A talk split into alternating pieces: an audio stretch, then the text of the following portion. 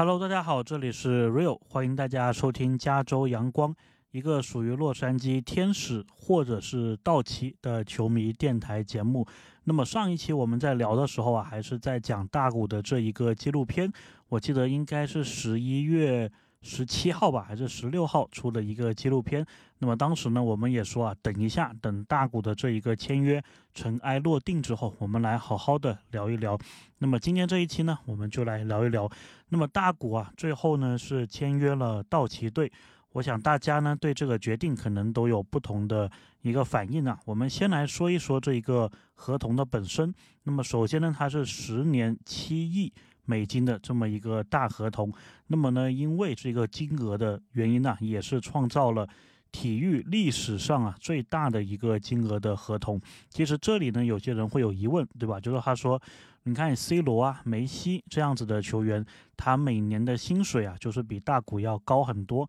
因为你的薪水才七千万美金嘛。那么 C 罗好像是说一年拿一亿的，为什么还会是最大的合同呢？因为他这一个名号啊。其实是看的总的一个合同，也就是说十年下来整个合同走完的这么一个情况。那么相对于足球的合同啊，它是棒球的合同呢是更长的，所以基本上呢就是这一种创纪录的合同啊，大部分都是出自于棒球。那么毫无疑问啊，如果是看总金额的话呢，这一个合同啊也是不仅仅是北美历史啊，甚至是人类。全世界这一个历史金额最大的一个合同，那么关于这个合同呢，还有一点是非常非常不一样的，也就是呢延期支付的这么一个部分。那么大股呢，如果它的这个七亿美金啊，全部都是每年七千万支付的话呢，这当然是大部分球员他的一个选择。但我们的大股呢，他是选择了非常不一样的一个方式啊。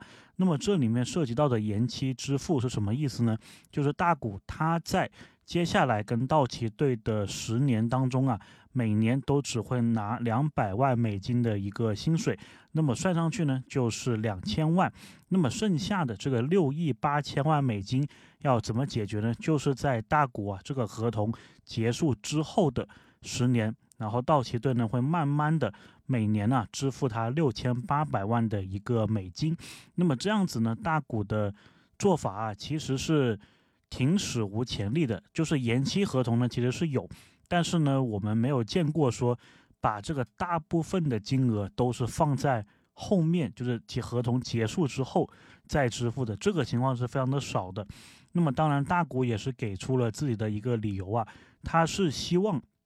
就是说道奇队啊，因为这个延期支付的原因呢，他的每年的这个奢侈税就不会受到像他每年。七千万这么大的一个制约，因为呢，根据这个 MLB，根据大联盟的一个规定呢，你的每个赛季这个球队啊，他所要交的这个奢侈税或者说奢侈税的一个压力呢，是取决于你这个合同的折现后的一个金额。那么像大股这一个状况呢，如果他是每个赛季就拿这个七千万，然后没有任何的延期的话呢，这个七千万呢是直接。会以七千万的形式进入道奇的这一个工资部，包括是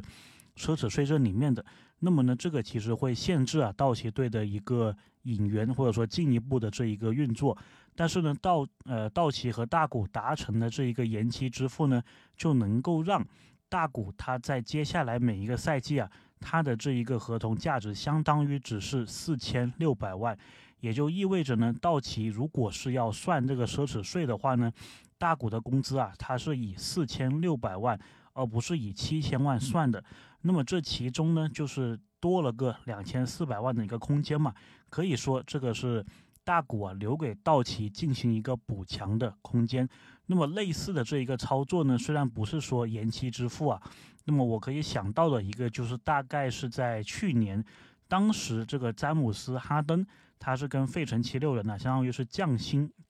谈了一个合同。那么他当时这个理由呢，也是跟大古一样的，他说是希望自己降薪啊，然后拿到的多出来的这一部分空间呢，七六人可以去进行一个补强。那么七六人呢，他当时是选择签哈登的一个好基友了，P.J. 塔克，所以相当于就是同样的一笔钱本来是只能用在大谷一个人身上的，但是大谷呢他自己做出了一个选择，或者说做出了一个牺牲，让球队的这个竞争力啊变强，能够引其他的球员。那么我们这几天也看到消息了，那么道奇呢是跟光芒队。完成了一笔交易啊，是交易来了先发投手 Glassno。那么 Glassno 呢，他随后也是跟到期啊完成了续约。这个续约的金额呢，算下来大部分就是呃，大概呢就是两千七百万。所以跟刚刚我们说的这个两千四百万的数字啊，非常的相近。所以你可以理解为，就是虽然大谷他签了一个非常大的这个人类历史上最大的一个体育的合同，但是呢，实际上。同样的这一个七千万的工资啊，不仅仅能够把大股带来你的队中，而且你可以理解为免费，还赠送了一个 Glassno，就相当于你一个合同签的是两个人。那么大股同时又是二刀流球员，所以道奇这个七千万啊，你可以理解为是一口气签了三名球员。那么这样子均摊算下来，每名球员两千多万，感觉是挺值的，对吧？那么 Glassno 呢，也确实是作为先发投手啊，道奇比较需要的一个补强的方向。所以呢，我觉得啊，大谷这一个退让其实立竿见影，对吧？我们就能看到大谷，呃，包括道奇队啊，有这一个空间能够拿下一个先发投手。但是呢，说回来呀，其实这样的一个决定呢，之所以说是史无前例。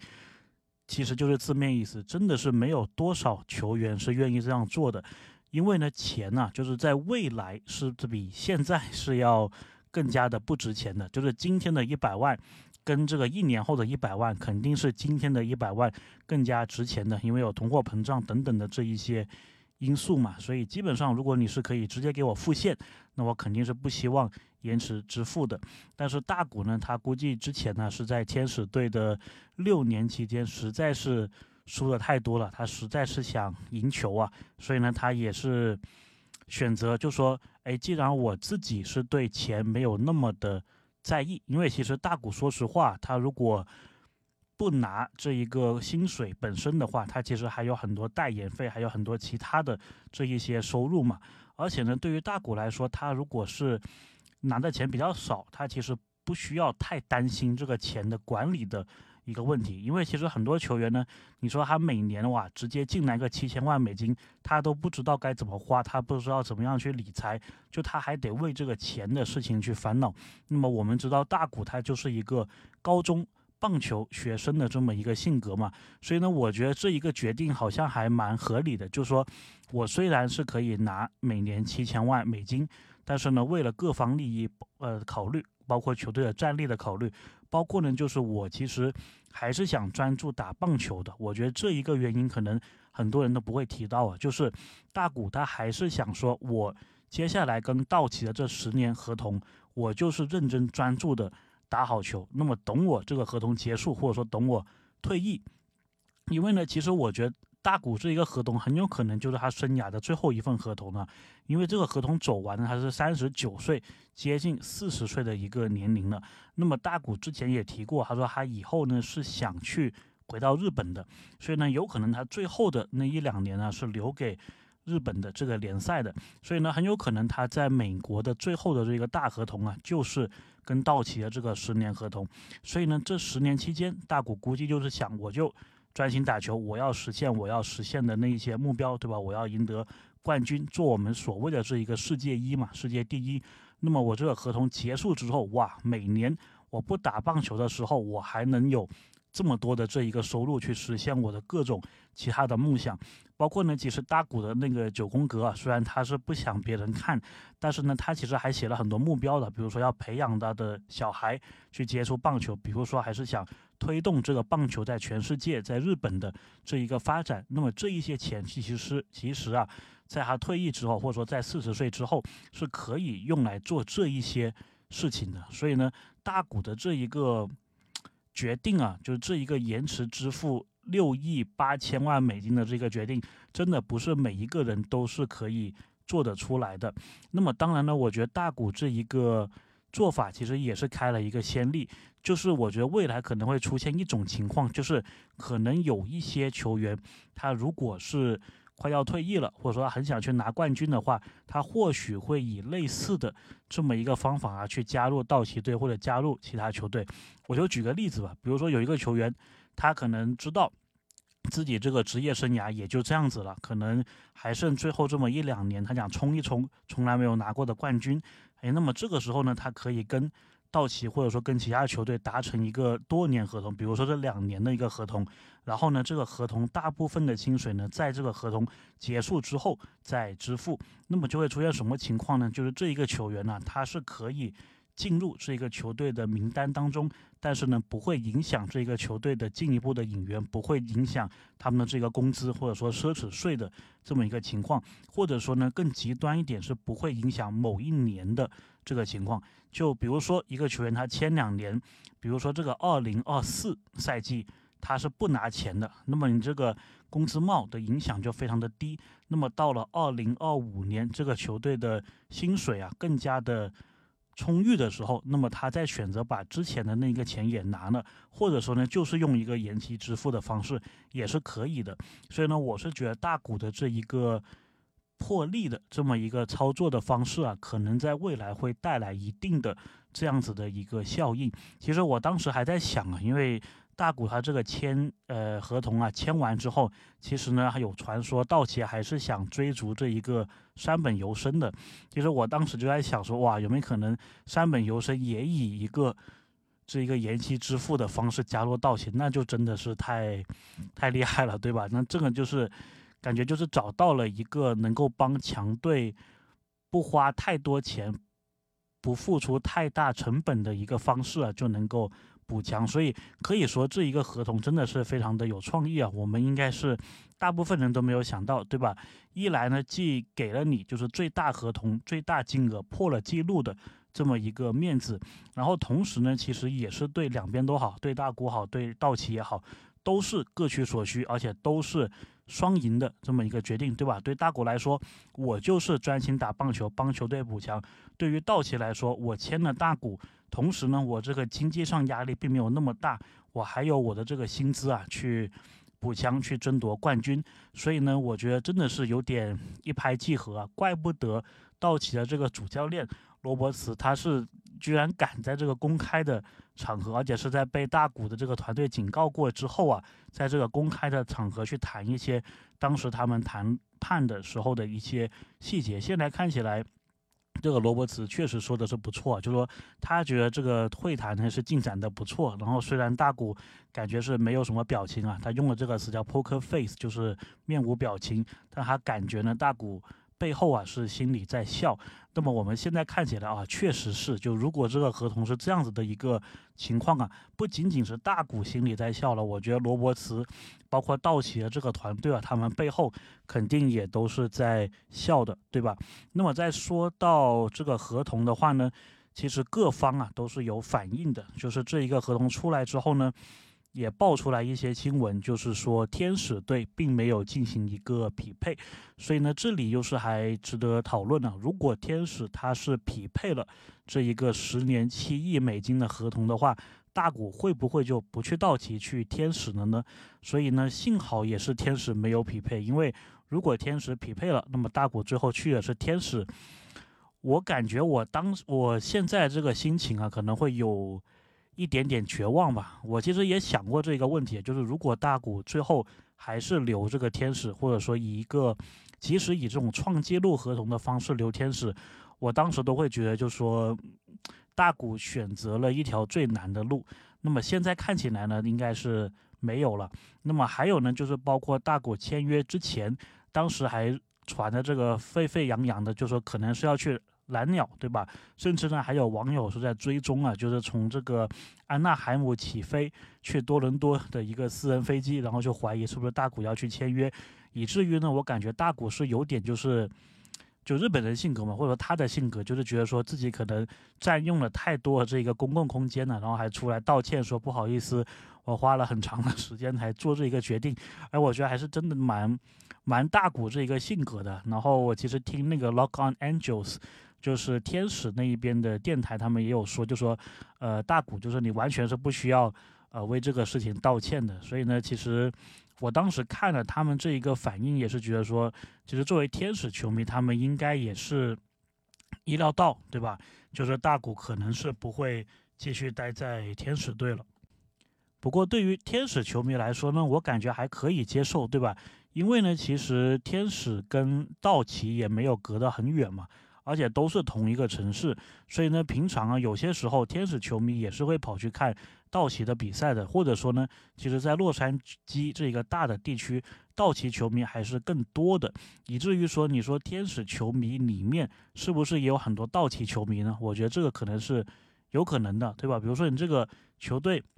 平常季后赛的时候，我可能是住在这个天使球场旁边，我是支持天使队。但是到了季后赛，哎，我这个没什么球队看的，那我肯定是想支持一下我这个地方的球队吧，比如说道奇。所以呢，我觉得天使球迷里面呢，其实也是有很多道奇球迷的，甚至呢，大谷啊，他在昨天在道奇开的这个新闻发布会，他也是有提到，就说他其实有时去天使的。球场比赛的时候，也是看到差不多有一半的人都是穿着蓝色衣服，也就是道奇的这一个衣服。所以呢，我觉得大谷这个决定呢，对于天使球迷来说没有很难接受吧？就是你可能去看球，可能要多给点钱，对吧？你去这个道奇主场，比起天使的主场应该是要贵一些，然后交通上可能多个半小时、一个小时。但是呢，毕竟还是一个城市啊，你还是可以跟。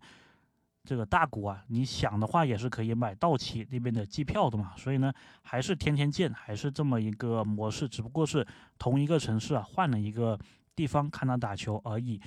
呃，那么关于天使的这一个主场，还有道奇的这一个主场啊，其实我也是有计划在接下来的节目呢跟大家介绍一下，因为这两个球场其实我都去过。那么这里也说一段趣事了，就是我当时。去道奇主场的时候呢，我自己一个人去过一次，当时是打这个白袜队的时候，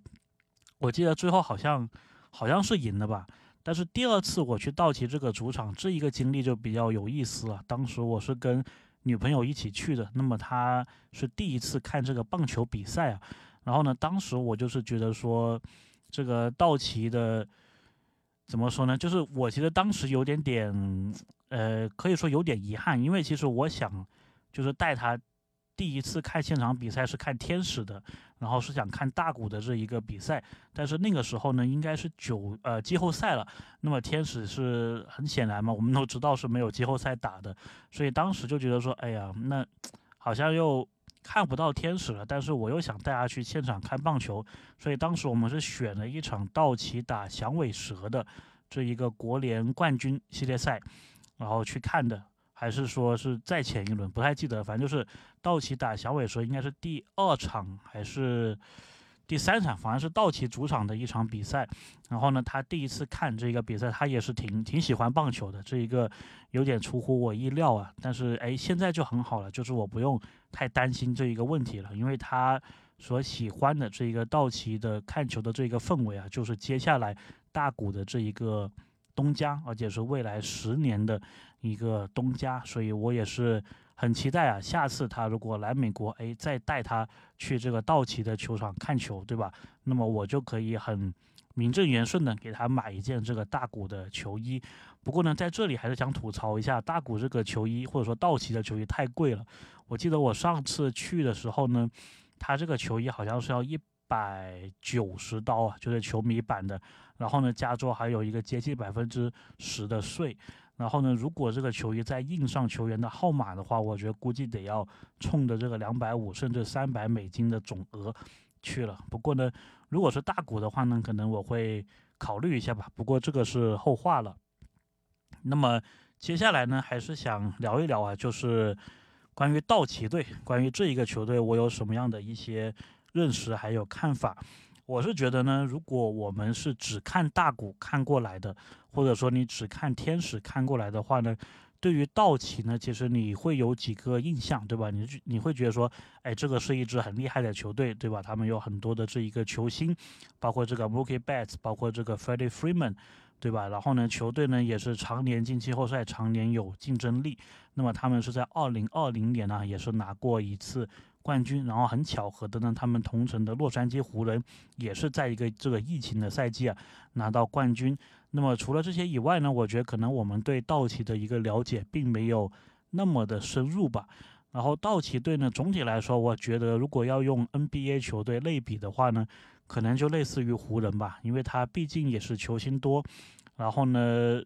关注度毕竟也是大嘛，在大市场，然后战绩也比较好，看球的这个时间也是非常友好的。你说哪一支球队是国内这个早上九点、十点或者十一点开赛的，然后成绩都非常好的？那么没有，对吧？那么之所以之前国内大量的播天使，其实就是因为特劳特还有大谷翔平嘛。你说现在没了大谷，我觉得播天使的比赛估计会少一大半。那么可能接下来都是播这个道奇的。那么同一时间段，其他的球队，比如说水手啊、教士啊，感觉呢还是没有道奇的这个粉丝的数量那么大。所以我感觉国内的话呢，如果大股是在道奇的话呢，应该是。很多球迷啊，应该都是会觉得是很开心的一个状况，对吧？看球时间没改变，然后呢，又是去了一个强队，然后呢，这个道奇队呢本身，他也是就是可能很多人的一个。主队啊，或者说很多的球迷，他就是想说，哎，什么时候我的主队道奇能够签大股就好了。所以呢，这个是我们稍微正面一点的一个看法。那么，如果是稍微负面一点的话呢，可能美国这边的球迷啊，包括其实我自己有一点点这个感觉，就是我觉得道奇有点像这个邪恶帝国。就是哪些球员打出来了，好了，那么我就把他给签走。那么我自己也是有做亚特兰大老鹰这个 NBA 球队的播客嘛，所以对于亚特兰大当地的这个体育队啊，包括这个勇士队，亚特兰大勇士，我也是有一定的呃支持还有关注的。所以当时二零二一年这个 Freddie Freeman 弗里曼啊，他是从勇士队以自由球员的身份签约道奇，其实我当时就有一点这个感觉，就是。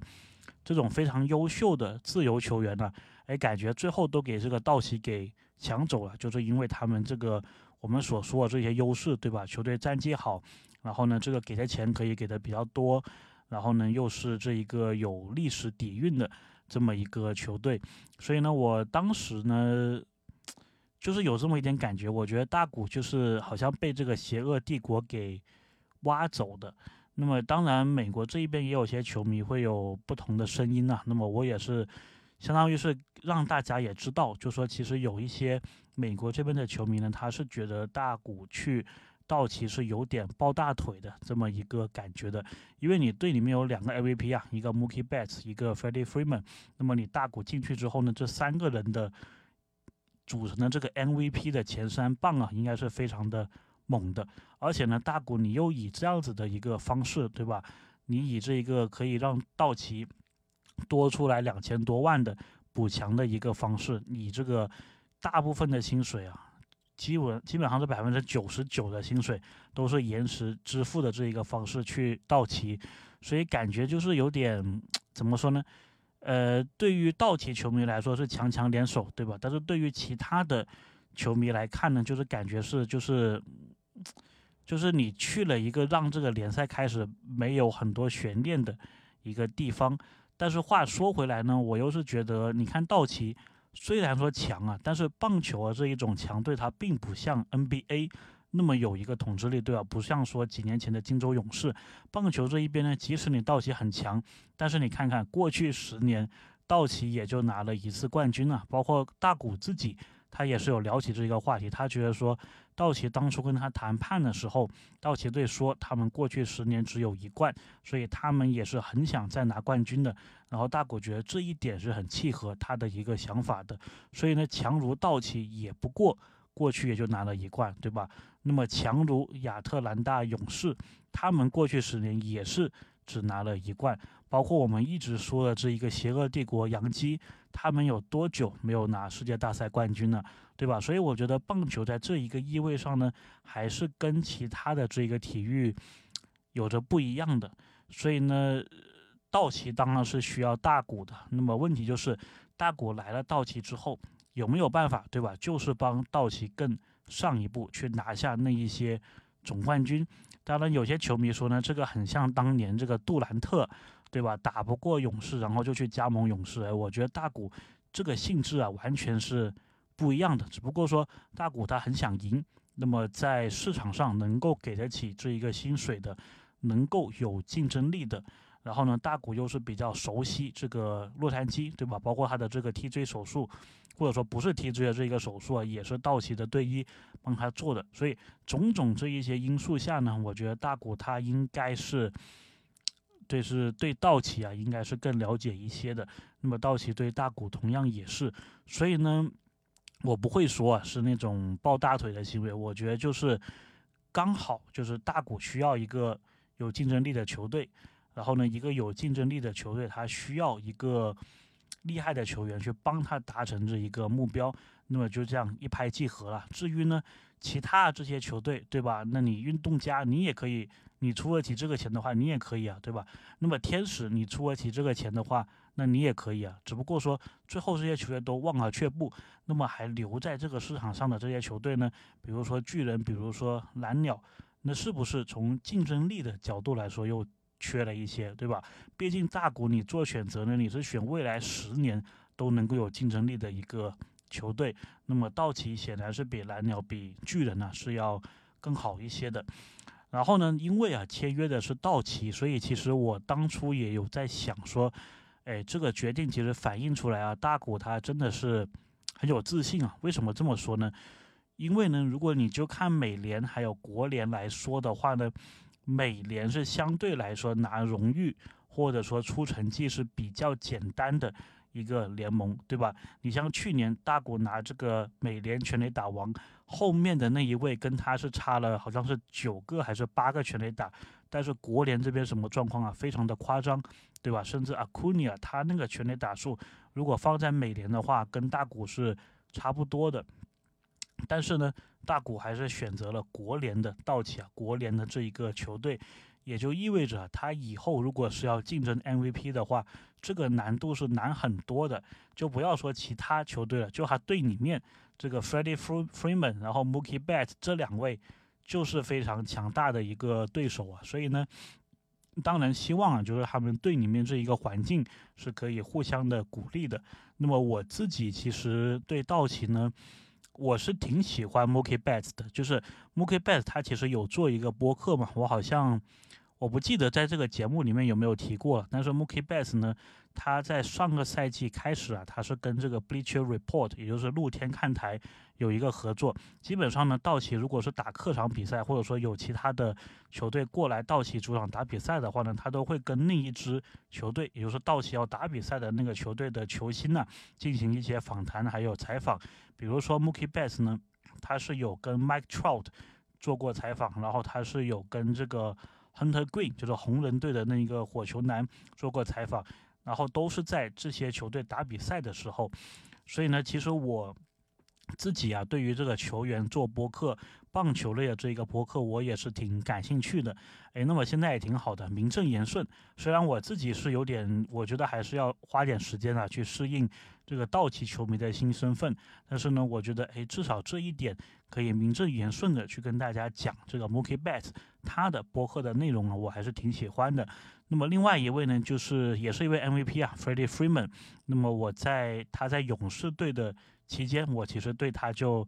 很有感情呢，我觉得他真的是长得挺帅的，甚至呢，我觉得其实我一直就是以他的这个样貌开玩笑，我觉得他长得很像一位我们在节目当中不能提的，然后呢是在国内啊是就是已经是封杀的这么一个人，然后我唯一想讲的，大家也可以猜一猜是谁，就是我觉得 Freddie Freeman 跟他长得很像，这个是原因之一啊，然后他们还有一个共同点。就是他们应该都是有加拿大的国籍，那么至于大家猜能不能猜到是谁，然后觉得像不像啊？这个就靠大家了，我就不能够多讲了。所以呢，呃，对于道奇来说，我是觉得我对他们的大概的一个印象就是这样子吧。然后呢，他剩下的那一些球员呢，我觉得好像在野手这一块呢，我还是对那个 Max Muncy，就是对芒西啊。还是挺有好感的，因为我觉得他肥肥胖胖的，挺可爱的。然后呢，他在二零二零赛季的时候，就当时我刚开始接触棒球也没有很久吧，所以应该是正儿八经看的第一个世界大赛啊，当时还是听这个弘扬还有陈辉老师的一个解说，当时就是道奇嘛打光芒，包括之前道奇打勇士，所以都是听他们的解说。然后那个时候也是疫情嘛，所以我就是在宿舍里面基本上每场都看。所以呢，哎，我对那个时候的道奇感觉还是蛮有感情的。包括现在也已经离开道奇的贝林杰，所以呢，王希也是我那个时候就觉得还。还还挺就是挺值得关注的一个选手。那么当时还有这个 Jock Peterson 彼得森，他后来也是到了勇士，包括后面是去了巨人嘛。其实我也挺喜欢这名球员的，我们一般叫他乔克叔叔。然后我想想还有什么其他球员呢？还有道奇的比赛，其实上个赛季我也跟着小麦的直播啊看过几场，他们的这个中外野应该是有一名新秀嘛，叫做奥特曼，然后我们也叫他奥特曼。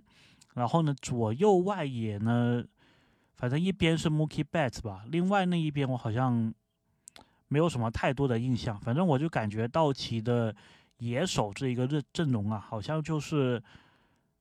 这个二游这一个位置好像稍微稍微弱一些，其他都感觉挺好的。就是道奇的这个七八九棒啊，我感觉呢。并不是特别的厉害，当然现在有了大鼓之后，我们前面的棒次还是挺猛的，对吧？这个第一棒你可以排出 Mookie Betts，第二棒，呃，可以 Freeman 可以大鼓，对吧？然后第三棒可以大鼓可以 Freeman，然后第四棒你可以 Max Muncy 嘛，对吧？都是很恐怖的这个前四棒。然后投手方面呢，其实我了解的也不是很多啊。那么 Kershaw 我肯定是知道的，克肖，但是其他的一些球员呢，感觉呢就是。还是年轻人为主吧。当然，现在 Glassno 来了之后呢，他应该是二号或者是三号的这么一个先发啊。当然，我们也是以后啊，慢慢有机会都是可以把道奇的这一些信息球员给慢慢的了解。那么，我也会以做节目的形式，相当于是我自己学习的一个过程呢，跟大家分享我所知道的。那么最后呢，我想讲一讲啊，就是。我们这个电台啊，今后要怎么办？是不是要改名？因为我其实也看到有我们的听众朋友问这一个问题。那么我觉得呢，签约道奇还是对我们这个电台的未来还是比较好的，因为都在洛杉矶。那么我相信大部分的道奇球迷或者说大谷球迷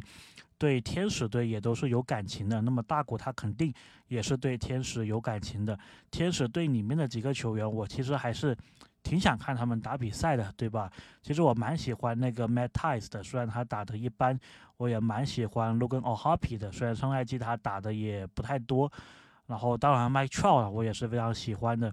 所以呢，嗯，我们这个电台啊，以后就会改名啊，就我们不再是单独的天使电台了，然后呢，也不会说是专门的道奇电台，我们就干脆啊改名成这个洛杉矶棒球球迷电台。聊聊天使，聊聊道奇，哎，我觉得这个还不错，对吧？那么既然都在加州，那么我们这个名字啊，就还是叫加州阳光了。然后我自己呢，其实偶尔也会关注一下这个运动家的一个比赛，因为其实我是布拉德皮特所演的那一个魔球这一部电影呢，或者叫点石成金还是点球成金的，不管它怎么翻译，就这一部电影的一个很。大的一个粉丝，所以呢，我对运动家也是一直有感情的。然后呢，南加州啊，还有一个球队，对吧？教士队也是在加州。然后呢，我还觉得这四个队啊，其实还蛮有意思的，就是又是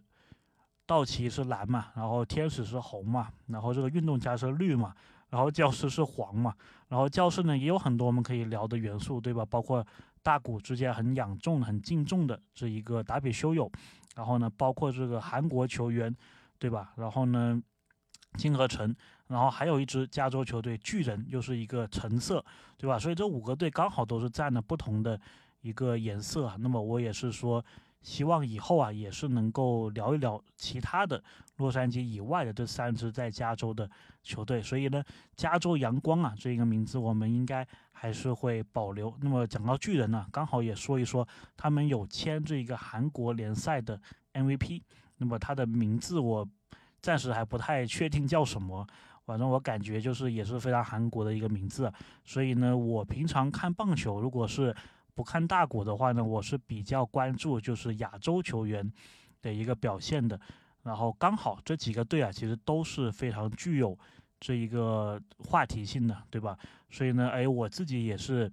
蛮期待啊新赛季的这一个篇章的。OK，那么说到这里呢，说的是有点多了。那么最后呢，还是首先呢是要恭喜大谷拿到这个生涯的最大的这一个历史性的一个合同。然后呢，看起来他自己也是很开心，对吧？感觉呢，道奇跟他之间也是。天作之合吧，然后大家的一个强强联手，大家都有一个想赢球、想拿冠军的这么一个心，我觉得这个是最重要的。那么新赛季，希望大国赶紧的恢复，对吧？那么我们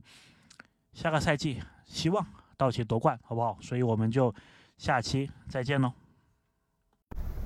Four, one, two, three strokes, you're out of the